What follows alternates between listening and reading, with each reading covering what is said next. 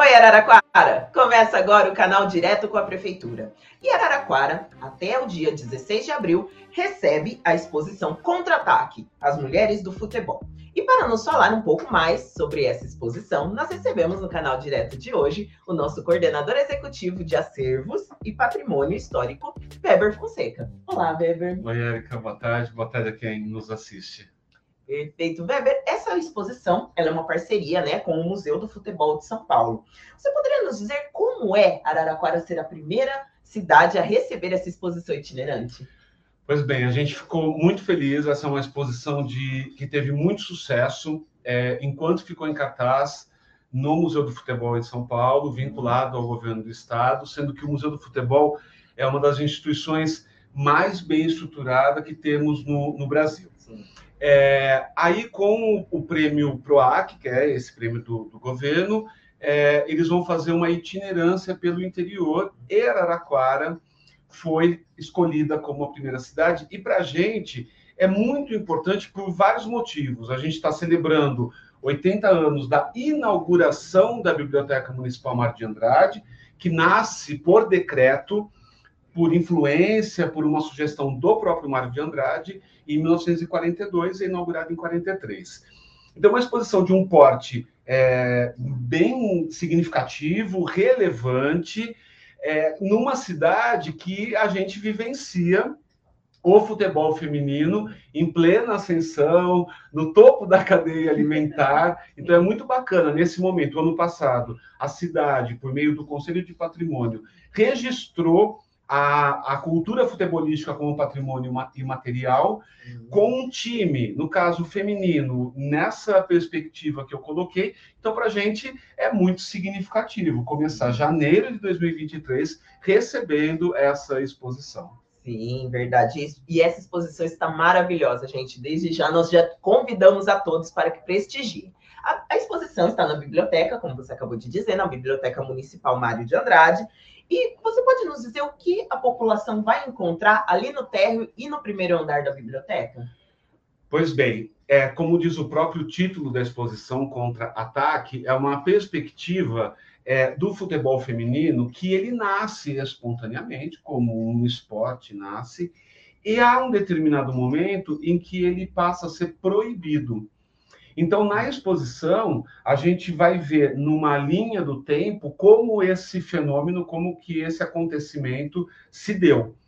É, e sendo Araraquara, o futebol feminino das guerreiras Grená, é, nessa projeção que temos, né, é, campeãs da Libertadores, tem uma ala especialmente superior, na, na, no piso superior dedicada à ferroviária.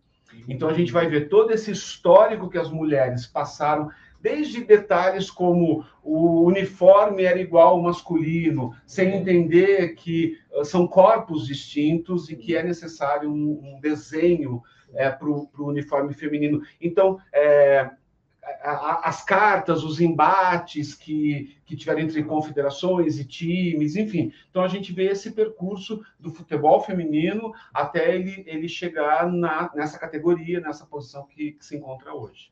Ah, ótimo. E além da exposição na biblioteca, nós temos também uma parceria com o Sesc Araraquara. Você pode nos dizer o que nós vamos encontrar no Sesc? No SESC tem uma, é, tem uma parte dessa, dessa exposição, mas especialmente o que está focado lá é, é Pebolim, aquele jogo de mesa, uhum. né? Sim. Então, é, tem essa extensão. A gente também tem o nosso Museu do Futebol, é, que também tem uma mesa de Pebolim e um, e um recorte dessa perspectiva é, do futebol feminino, e a gente está agora projetando para esse pro processo, até, até abril, fazer, por exemplo, um campeonato de pebolim feminino, Olha. utilizando as instalações tanto do SESC como do nosso museu. Estamos construindo, passando esse período agora inicial, como isso pode acontecer. Ah, ótimo. Então vamos aguardar e se a ideia vier em prática, você já está desde já convidado a retornar. Sim, spoiler. Eu sempre dou um spoiler para poder, poder voltar. E qual o horário de funcionamento da exposição? Bom, é, a exposição está na biblioteca de segunda a sexta-feira, das 9 às 19 horas. e conseguimos é, administrar e, e, fazer uma gestão desse espaço para que a gente esteja aberto sábados e domingos, das 10 às 16. Então, é uma oportunidade incrível, período de férias, a gente recebendo, sempre tem um, um parente chegando, um amigo. Então, sábados e domingos também, a, a, exposição também está aberta. Ah, ótimo. Então, todas essas informações também estão no site da Prefeitura de Araraquara, araraquara.sp.gov.br. Fiquem atentos. Coincidentemente, né, a exposição se encerra em abril, no dia 16 de abril. Coincidentemente, nós estamos recebendo, como você disse, nos, no aniversário de 80 anos da Biblioteca Municipal e também é aniversário da Ferroviária próximo ali ao encerramento. Isso foi proposital? Foi apenas uma coincidência do universo? Não foi muito proposital. Ah.